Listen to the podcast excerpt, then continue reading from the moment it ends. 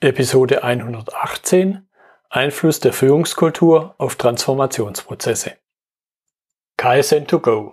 Herzlich willkommen zu dem Podcast für Lean-Interessierte, die in ihren Organisationen die kontinuierliche Verbesserung der Geschäftsprozesse und Abläufe anstreben, um Nutzen zu steigern, Ressourcenverbrauch zu reduzieren und damit Freiräume für echte Wertschöpfung zu schaffen, für mehr Erfolg durch Kunden- und Mitarbeiterzufriedenheit, höhere Produktivität durch mehr Effektivität und Effizienz an den Maschinen, im Außendienst, in den Büros bis zur Chefetage. Heute habe ich Nikola Böhmer bei äh, mir im Podcastgespräch. Er ist deutscher Staatsbürger, der in der Schweiz geboren ist. Das hört man auch noch, seit zwei Jahren wieder in Stuttgart. Hallo, Herr Böhmer. Hallo, Herr Müller. Danke, dass ich bei Ihnen sein darf. Ja, klasse, dass Sie dabei sind. Sagen Sie mal noch zwei, drei Sätze zu sich selber, vielleicht auch zu diesem, man hört es ja ein bisschen raus, dass Sie jetzt nicht in Stuttgart aufgewachsen sind. ich, ich, nehme an, ich werde nie versuchen, den Stuttgarter Dialekt nachzuahmen. Das würde wahrscheinlich nicht gut ankommen. Umgekehrt übrigens auch nicht. Also vielleicht ein paar Worte zu mir. Ich komme aus dem Maschinenbau. Das ist so ein bisschen mein Hintergrund. Also das ist auch logisch in der Region, in der ich aufgewachsen bin. Da äh, ist die Industrie groß gewesen. Und äh, ich habe darauf Maschinenbau gemacht und bin darauf äh, in die USA gegangen, habe Sound Engineering studiert äh, ergänzend dann Public Relations, Marketing, äh, dann weitere Ausbildungen führen, Coaching, Geschäftsentwicklung, Projektmanagement. Und da habe ich etwas gemacht, von dem ich damals noch gar nicht wusste, dass das ganz wichtig sein wird. Ich habe mir Fachwissen angeeignet, ich habe Weiterbildung gemacht im Bereich Digitaltechnologien. Hm. Ja. Und ja, bitte. Gut. Ähm, ich bin darauf äh, sehr bald ins Marketing, Kommunikation und Verkauf gegangen, habe also die ganze Maschinen und Technik ein wenig hinter mir gelassen und bin dann in Unternehmen, die Audiotechnologie gemacht haben für professionelle Anwendungen. Und dort habe ich zum ersten Mal den digitalen Wandel, der damals eine, ein Wandel von Analogtechnologie auf Digitaltechnologie war, mitzugestalten und den Markt für professionelle Anwender Anwender einzuführen. Hm, hm. Und jetzt wollen wir uns ja heute konkret, Sie haben es ein bisschen angedeutet, über das Thema Transformationsprozesse unterhalten. Das ist jetzt nicht die allererste Episode, die man unter diese Überschrift schieben könnte, aber ganz konkret eben speziell beleuchten, was für einen Einfluss hat die Führungskultur. Und da Sie jetzt zwar kein Schweizer sind, aber eben doch diesen Schweizer Hintergrund haben, was an der Stimme schon zu hören ist, welchen Einfluss hat eventuell eben diese, ja, da wird man noch was drüber hören, diese unterschiedliche Führungskultur auf Transformation und speziell auch auf digitale Transformation. Deshalb vielleicht zum Einstieg erstmal, was ist so generell ein Unterschied für die Nicht-Schweizer, möchte ich das mal sagen, zwischen deutscher und Schweizer Führungskultur? Vielleicht gibt es auch Gemeinsamkeiten, mal über die Sprache, die man durchaus versteht, hinweg. Genau, ja. Äh, vielleicht möchte ich da zuerst noch ergänzen, dass, dass ich mich dann in der äh, Folge weiterentwickelt habe, ein eigenes Unternehmen gegründet habe, in Beratung, Marketing und Realisation für kleine, mittlere Unternehmen äh, tätig bin und vor für solche, die sich in Veränderungsprozessen befinden. Und das zeigt auch, das habe ich in der Schweiz gemacht, das mache ich jetzt hier in Stuttgart, das zeigt auch, dass ich direkt mit Themenführung, Unternehmensführung, mit Entwicklung, mit Innovationsentwicklung direkt zu tun äh, habe. Und die Unterschiede, da muss ich ehrlicherweise gestehen, die habe ich am Anfang nicht so groß eingeschätzt. Aber im Bereich Mentalität, Führungskonzepte und Innovationsentwicklung sind die Unterschiede doch dermaßen groß, dass, dass, äh, dass ich dann etwas irritiert war. Also man denkt immer, okay, Schweiz Schokolade, Deutschland Auto und damit hat sich's. Mhm. Aber wenn man schaut, wie in Deutschland geführt wird, dann herrscht hier fast ausschließlich die direkte Führung. Sehr klar strukturiert, ich habe hier auch das erste Mal den Begriff Silo-Denken mhm. äh, feststellen können, während in der Schweiz fast überall partizipative Führungsmodelle in ganz verschiedenen Ausgestaltungen zum Einsatz kommen. Das ist mal der ganz wesentliche Unterschied. Und da gibt es noch ganz viele Dinge, aber das ist immer das, was Unternehmen ganz wesentlich unterscheidet. Hm. Jetzt hat es ja sicher Gründe, weil die Sprache an sich ist ja jetzt nicht so unterschiedlich. Man versteht sich im Grunde ganz gut. Was würden Sie sagen, woher kommen diese Unterschiede? Speziell, warum ist die Schweizer Führungskultur da anders? Also zuerst habe ich gedacht, hm, es ist interessant, es gibt zuerst mal mir die Chance, den, äh, den Unternehmen, die meistens große Fragestellungen haben, hat Ideen und Impulse für etwas anderes denken. Ich habe mit der Zeit gedacht, also ich sollte das mal wissen, warum ist das so und entgegen eigentlich meiner Natur, ich bin nicht so Historien äh, bewandert, habe ich mich sehr stark in die Geschichte reinbewegt, weil wenn man jetzt ins Mittelalter zurückguckt, also wirklich ins meines Mittelalter, mhm. dann sieht man, dass die Situation in, äh, in Europa eigentlich überall sehr ähnlich war. Es gab viele Herrscher, viele Landsherren, viele regionale Fürsten und das hat die Schweizer, oder sagen wir die Leute, die damals in der Region der Schweiz gelebt haben, ziemlich genervt. Mhm. Und da haben sich dann drei respektive vier Gründungskantone zusammengetan und 1291 äh, sich als Bündnispartner betroffen und ganz klar gesagt, wir wollen miteinander etwas erreichen, wir sind alle gleich und wir wollen gemeinschaftlich unsere Zukunft gestalten. Also vor über sieben, äh, vor knapp 730 Jahren wurde somit eigentlich die alte Schweiz gegründet. Und das hat dann eigentlich mehrere Folgen äh, gehabt, nämlich dass auch das politische System, das gesellschaftliche System, das wurde auch immer stärker von dieser gemeinschaftlichen Idee geprägt. Und wenn man heute die Regierung betrachtet in der Schweiz, da gibt es sieben Personen, die eigentlich den, äh, die Aufgabe der Angela Merkel übernehmen. Und in diesen sieben Personen ist auch die Opposition mit integriert. Und das ist natürlich vom Führungskonzept ganz eine andere Sache, als wenn ich sage, ich bin der Chef und ihr habt mir zu folgen. Mhm. Wenn man jetzt Deutschland betrachtet, wir hatten einen ähnlichen Staat, da gab es aber dann vor allem diese römischen deutschen Kaiser, ähm, es wurde das Heilige Römische Reich Deutsche Nation gegründet und das endete irgendwann mal 1806. Es war immer eine Sache von, ähm, von Kaiser kam danach dann der Kaiser. Es gab Weltmachtambitionen, äh, es gab Kriege und dann die Weimarer Republik kam dann. Und es war auch wieder ein Herrscher, der in den Zweiten Weltkrieg angezettelt hat. Und eigentlich erst nach dem Zweiten Weltkrieg entwickelte sich das aktuelle politische System. Und durch das unterscheiden sich die Geschichten ganz wesentlich. Nämlich die eine, die sich über Jahrhunderte entwickelt hat und die andere, die eigentlich immer durch das Führen, durch das Direktive gestaltet wurde. Hm. Wenn man sich jetzt die beiden, sagen wir, Volkswirtschaften anguckt, ist ja unbestreitbar, dass sie beide nicht ganz unerfolgreich sind. Also sowohl die, die Schweizer als auch die Deutschen sind wirtschaftlich im Grunde, stehen sie ganz gut da. Wobei sie natürlich unterschiedliche, sagen wir, Schwerpunkte haben und vielleicht nochmal dieses Thema Führungskultur so ein bisschen nochmal in die Vergangenheit reingeleuchtet. Welche Konsequenzen ergeben sich für Sie daraus? Wieder auf die Unterschiede. Was sind also die Ergebnisse dieser unterschiedlichen Führungskultur, wenn wir jetzt mehr auf die Wirtschaft gucken? Ich nehme vielleicht mal äh, ein, ein Thema, das, das indirekt mit der Wirtschaft zu tun hat, aber sehr viel mit der Wirtschaft wieder, die Gewerkschaften. Also äh, in Deutschland wie in der Schweiz war es äh, eigentlich ähnlich mit der Industrialisierung, sogar sehr ähnliche Bereiche, die abgedeckt wurden, aber Textil war sehr groß. Und ähm, das hat natürlich andere Herrscher- und Machtverhältnisse gegeben.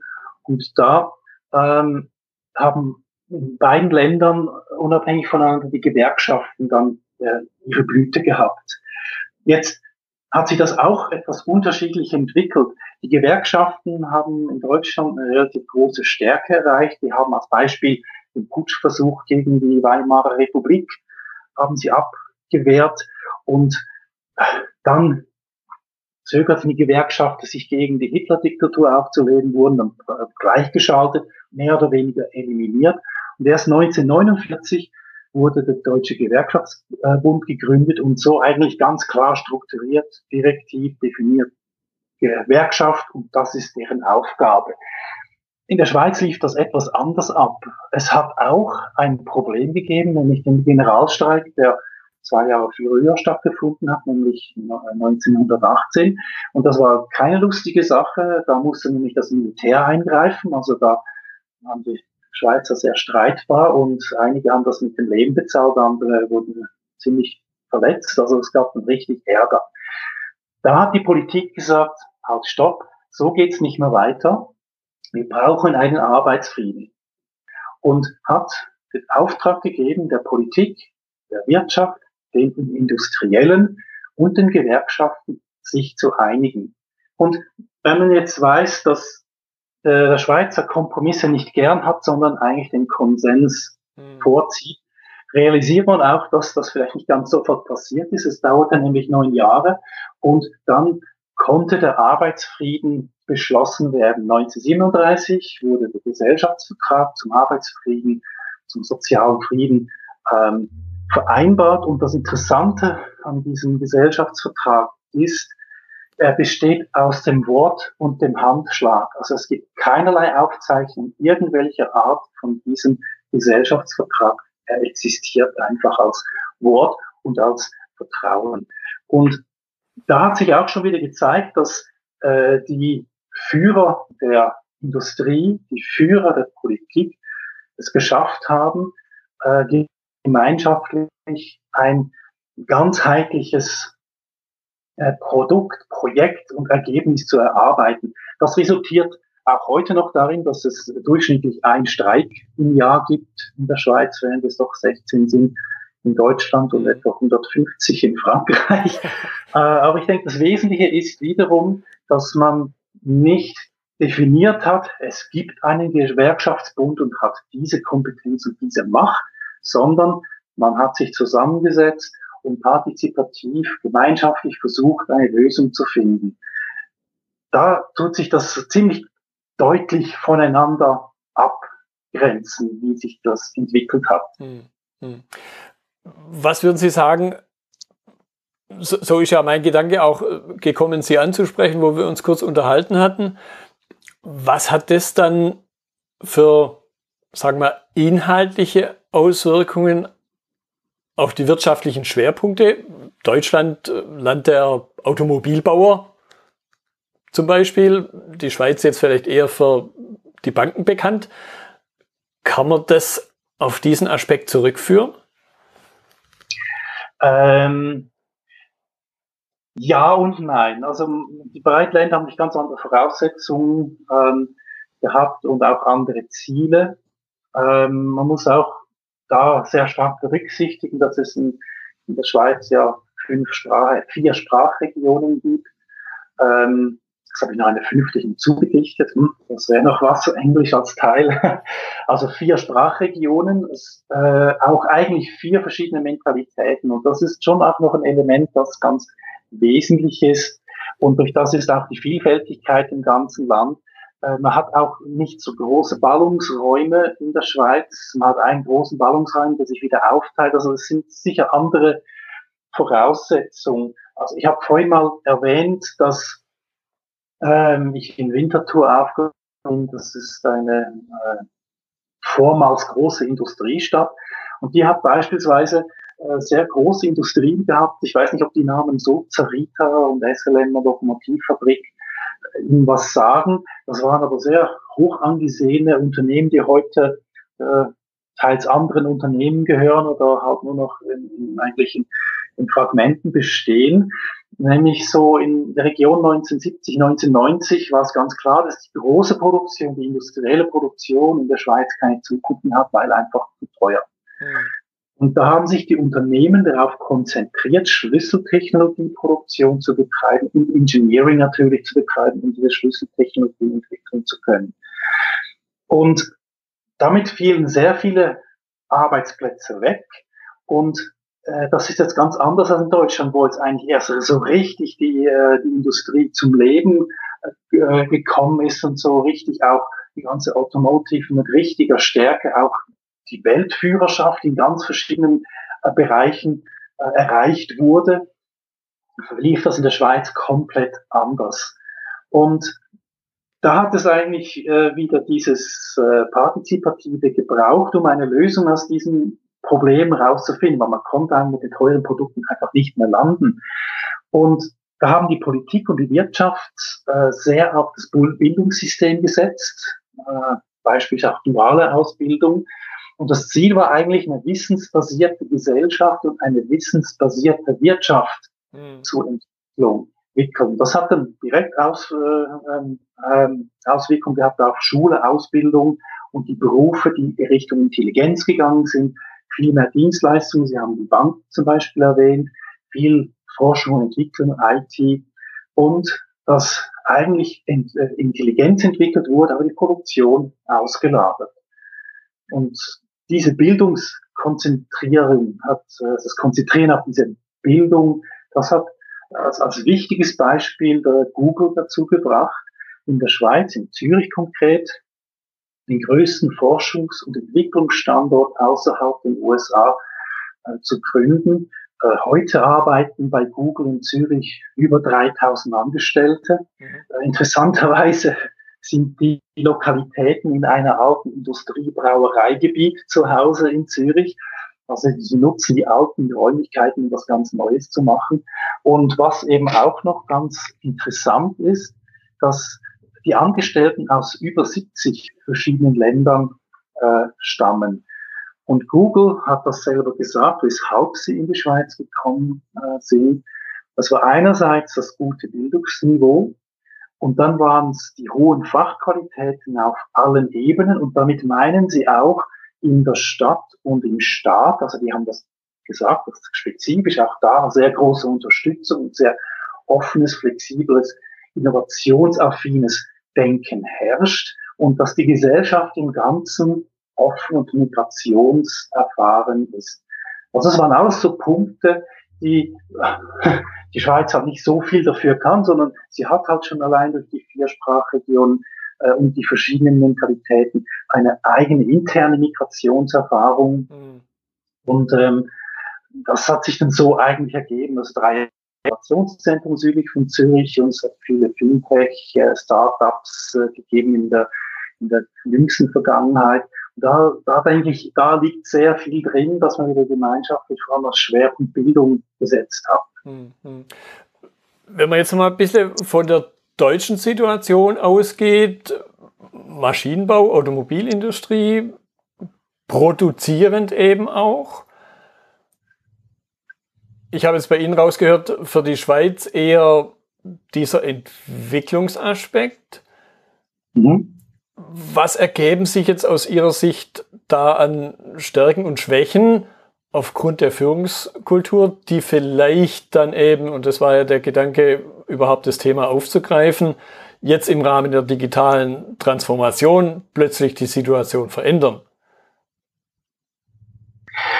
Also ich denke, was, was mir auffällt, so mal rein persönlich schon mal, ist, dass die ähm, Schweizer, dass die Schweizer Unternehmer, die gesamte Gesellschaft sehr innovationsaffin sich zeigt.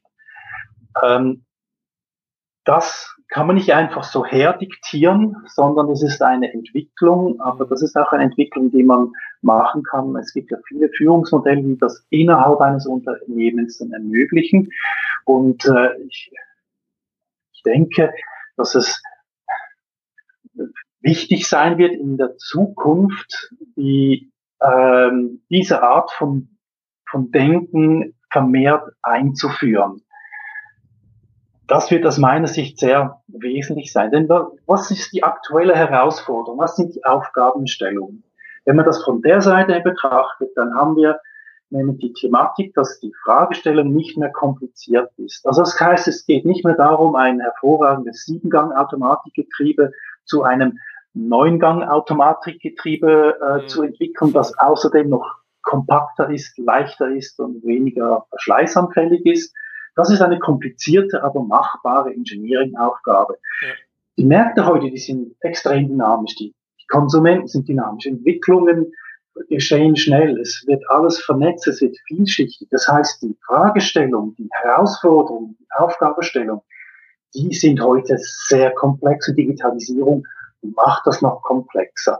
Und wenn ich jetzt so die Erkenntnis vor zehn Jahren, die auch schon in der Literatur zu lesen ist, nenne, dass Entwicklungen künftig nicht nur von einer Person zu machen sind, sondern äh, statt des intelligenten Kopfes, statt des Erfinders heute ein Team dastehen muss, um interdisziplinär arbeiten zu können, dann zeigt sich schon, in welche Richtung sich auch die Führung entwickeln muss. Denn was ganz klar ist, dass ich unter einer direkten Führung, direktiven Führung äh, keine Innovation eigentlich machen kann. Weil eine direktive Führung geht davon aus, dass man eine klare, definierte Vorgabe hat und dann kann man dem nachrennen. Heute aber sind die Vorgaben nicht mehr klar. Und das ist die Problematik. Also, dass ein Automobilhersteller plötzlich sagt, okay, ich mache eine App für Sharing und verdiene am Ende dann mehr darüber als über Autoverkauf. So ein Denkmodell ist heute vielleicht ein bisschen strange, wird in Zukunft aber unter Umständen Tatsache sein. Und das bedeutet, dass man ganz anders denken muss. Und das geht nicht mehr, indem man sagt, wir bauen zukünftig Autos, sondern wir müssen gemeinsam Lösungen finden für die Zukunft. Das denke ich ist ganz, ganz wesentlich. Und da hat sagen wir, der Ansatz der Schweiz, dass man generell partizipativ ist, also andere mit integriert, äh, einen sehr großen Vorteil und der widerspiegelt sich ja dann auch in den verschiedenen neuen Führungskonzepten, die äh, so kolportiert werden und auch gelehrt werden. Mhm. Jetzt hat die Schweiz ja ein paar nicht ganz wenige Jahrhunderte Entwicklung dahinter sich. Was wäre jetzt Ihr Gedanke zu sagen, okay, mal so geschwind Schnipp geht halt nicht, zu sagen, boah, zu spät, kriegt man nicht mehr hin, funktioniert ja auch nicht. Was wäre so Ihr Gedanke zu sagen, ein Stück weit auch, was kann ich von der Schweiz lernen? Zum Beispiel, was können Unternehmen, was können die Unternehmensführer, Unternehmensleitungen, aber auch Führungskräfte von der Schweizer Führungskultur lernen? Also ich denke, das Wesentliche ist sicher, dass, äh, dass eine Offenheit da ist, dass, dass man sich mit der Thematik Führung und Entwicklung der Führung auseinandersetzt. Denn ähm, wenn man jetzt sieht, die Schweiz, die wird je nach Erhebung ähm, immer in den vordersten Plätzen der Innovation, der innovativsten Länder geführt.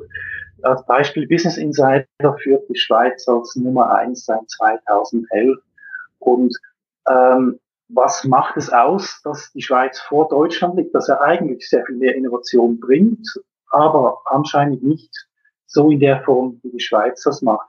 Und ich denke, es ist einfach, dass man mal betrachtet, dass man sich mal die Zeit nimmt, zu beobachten, was ist anders. Und ich denke, da wird es viele Themen geben, die, die wichtig werden, äh, dass man nämlich im Gesamt, dass man eine Veränderung in der Führung nicht bestimmen kann, sondern man braucht Einwilligung der Beteiligten. Also es geht nicht nur, dass das ganze C-Level, also CEO, CFO, mhm. CIO, CTO und all die Leute sagen, okay, wir wollen das, sondern es muss auch das gesamte Management muss sagen, wir wollen das. Und dann wenn man diesen Flohzirkus mal beieinander hat, dann wird es nochmal problematisch, weil man muss ja auch die Mitarbeiter mitnehmen, weil die Mitarbeiter, die haben ja bis heute nach direktiven Vorgaben gearbeitet. Also das war die Liste, das hast du bis Ende Woche zu erreichen, das sind die Vorgaben, Zeit, Material etc. etc. etc. Macht. Und das wird nicht mehr funktionieren in der Zukunft. Und Deswegen ist es auch wichtig, dass man die Mitarbeiter mitnimmt. Und das ist eine ganz große Aufgabe und die geht nur, wenn man die in kleinen Schritten macht und wenn alle mit dran ziehen an mhm. diesem mhm. schweren Wagen, den man da mhm. bewegen muss. Jetzt, jetzt gibt es natürlich Gründe, warum es Widerstände auf beiden Seiten, möchte ich es mal so bezeichnen, also auf Seiten der Mitarbeiter aber auch auf Seiten der, der Führungskräfte gibt. Was wäre da Ihr, Ihr Gedanke, Ihr Tipp, Ihr Vorschlag, wie man damit umgeht, was man eben an der Stelle ja, von der Schweiz lernen kann? Ähm, vielleicht muss ich mal zurückgehen, wie viele Menschen die Schweiz wahrnehmen. Und ähm, das ist nicht ganz so, wie zum Beispiel ich auch die Schweiz wahrnehme. Also viele Menschen, die ich treffe, sagen, ah, die Schweizer, hm, das sind verschlossene Leute. Und ich persönlich sehe das gar nicht so. Ich sehe eher, dass die Schweizer zurückhaltend sind. Und ich denke, das ist schon mal der eine Aspekt. Dann der zweite Aspekt ist, äh, etwas, was ich hier auch sehr vermisse, ist Höflichkeit. In der Schweiz ist die Höflichkeit sehr viel stärker verankert, sehr viel stärker im täglichen Leben genutzt und in, der, in dem Zusammenhang auch die Wertschätzung. Also wenn ich hier rumgehe, mein alles ist scheiße aus, äh, außer das, was ich gemacht habe und die anderen sind sowieso Idioten, das ist die Grundeinstellung. Und diese Grundeinstellung, die schockiert mich, weil ich kenne die nicht. Mhm. Aber ich respektiere, dass das hier so ist. Und ich denke, von dieser Grundeinstellung hin zu einer Wertschätzung zu gehen, das wird äh, ein wesentlicher Schritt sein. Auch hin zu, zu einem, dass man gemeinschaftlich arbeiten äh, sollte, dass man keine Angst hat, dass man unter Umständen Status verliert, dann Kontrolle verliert, dann alle, ja, einfach die Themen, die auch im Management äh, problematisch sind, dass man das alles verliert, dass man das sagt, okay, gut, das verliere ich halt, aber ich gewinne dadurch nämlich auch anderes, nämlich die, die, die, die Interaktion mit dem, mit dem Menschen und diese Interaktion mit dem Menschen und dem Respekt dem Menschen gegenüber, das wird ganz, ganz zentral sein. Also ich kann noch mal Google zitieren. Google kam in die Schweiz, weil die Schweiz mit Migranten umgehen kann, weil 70 verschiedene Nationen in Zürich Platz haben. In Zürich werden 81 verschiedene Sprachen gesprochen. Und wenn man das sieht, dieses Denken, dass ähm, diese Öffnung gegenüber dem anderen, die ist unglaublich zentral. Also auch als Beispiel, wenn man in die Vergangenheit guckt der Schweiz, ohne die Gastarbeiter, ohne die Migranten aus Italien, Spanien und Portugal würde das Land nicht so dastehen, wie es heute dasteht. Also die Migration hat das Land unglaublich viel vorangebracht.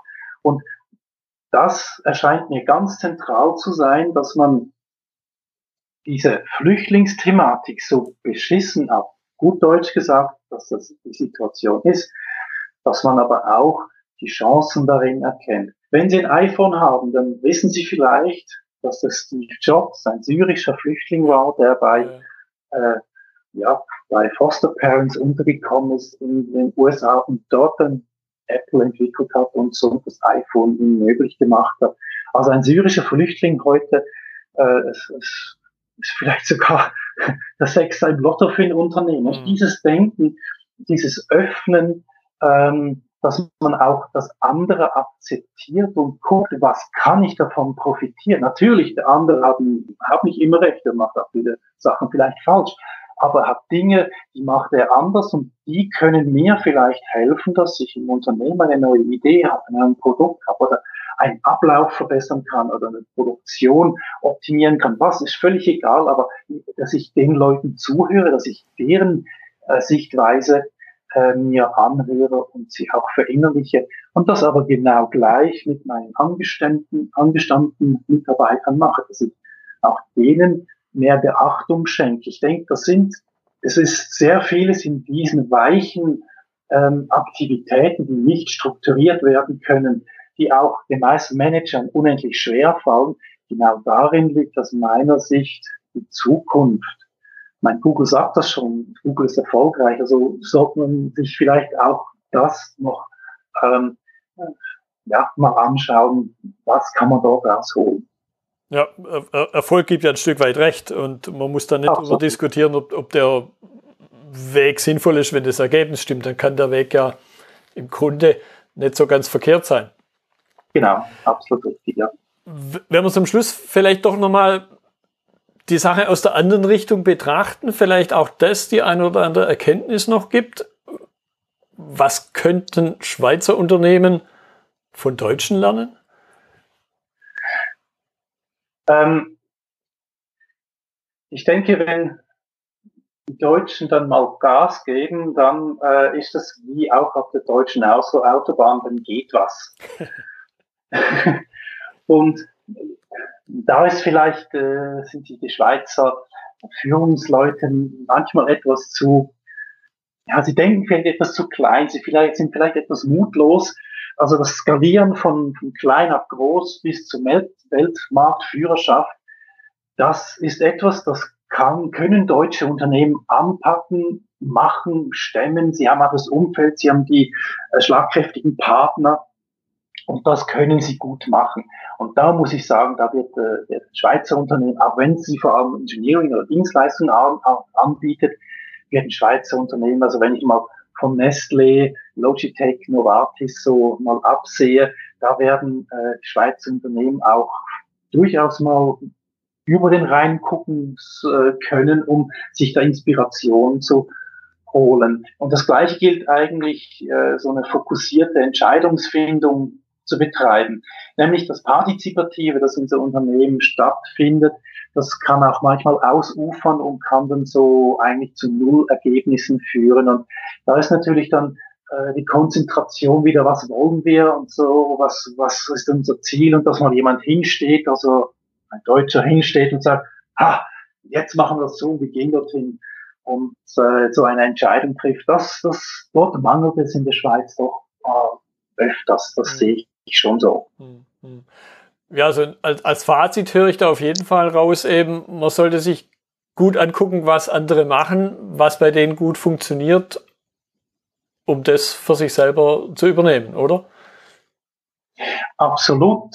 Ähm, ich möchte vielleicht noch ergänzen, was, was vielleicht noch nicht ganz klar rausgekommen ist, dass ich habe von der Kompliziertheit und der Komplexität gesprochen.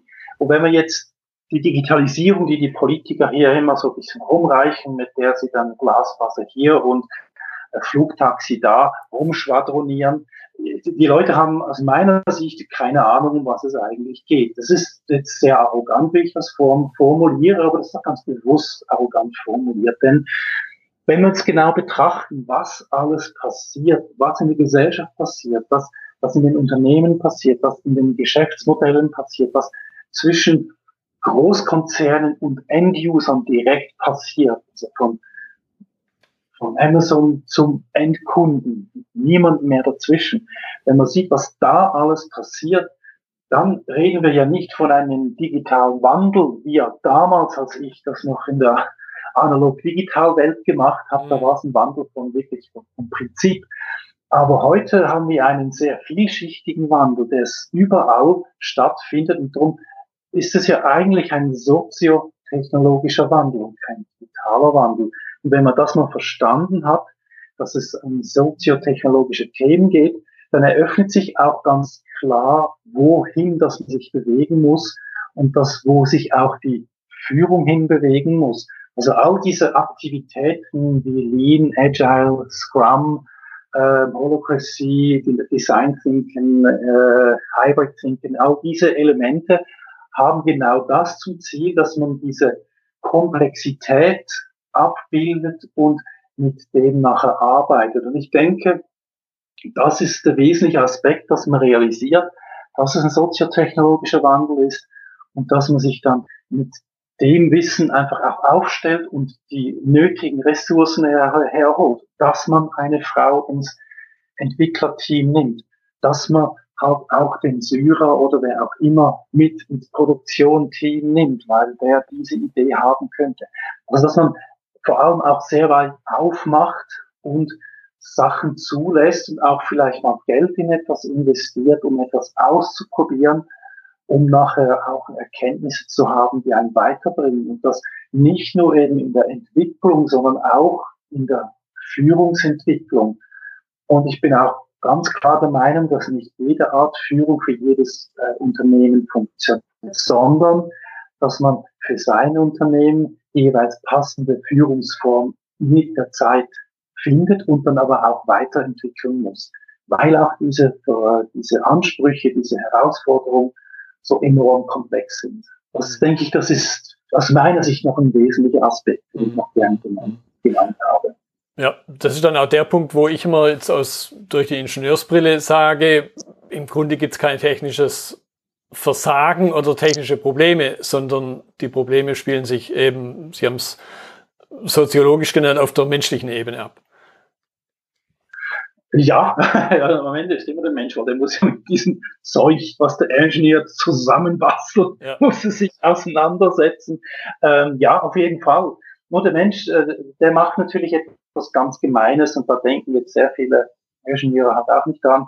Die, äh, sagen wir, missbrauchen die Produkte ja eigentlich auch und äh, die machen Dinge mit diesen Produkten, für die sie eigentlich gar nicht gedacht waren und plötzlich äh, ergibt sich daraus ein komplett neues Konzept und das macht es eben so spannend. Also wer hätte daran gedacht, dass man aus so kleinen Rollen wie für die Rollerskates nachher äh, Tretroller machen kann. Also mein, da kommt da braucht nur einer auf die Idee, der halt denkt, ach, ist zwar nicht dafür gedacht, aber mache ich trotzdem. Und äh, ich denke, der, der Mensch, der ist sehr wesentlich in diesem gesamten Kontext, ja. Ja. Gut, das war ein absolut passendes Stichwort, Schlusswort. Der Mensch ist das, um den sich dreht. Herr Böhmer, ich danke Ihnen für die Zeit. Ich danke Ihnen. Das war eine ganz andere Episode diesmal, aber trotzdem sehr wertvoll. Ja, für mich auch sehr spannend, das zu machen. Herzlichen Dank. Das war die heutige Episode im Gespräch mit Nicola Böhmer über den Einfluss der Führungskultur auf Transformationsprozesse. Notizen und Links zur Episode finden Sie auf meiner Website unter dem Stichwort 118. Wenn Ihnen die Episode gefallen hat, freue ich mich über Ihre Bewertung bei iTunes. Sie geben damit auch anderen Interessierten die Chance, den Podcast zu entdecken. Ich bin Götz Müller und das war KSN2Go. Vielen Dank fürs Zuhören und Ihr Interesse. Ich wünsche Ihnen eine gute Zeit bis zur nächsten Episode. Und denken Sie immer daran, bei allem, was Sie tun oder lassen, das Leben ist viel zu kurz, um es mit Verschwendung zu verbringen.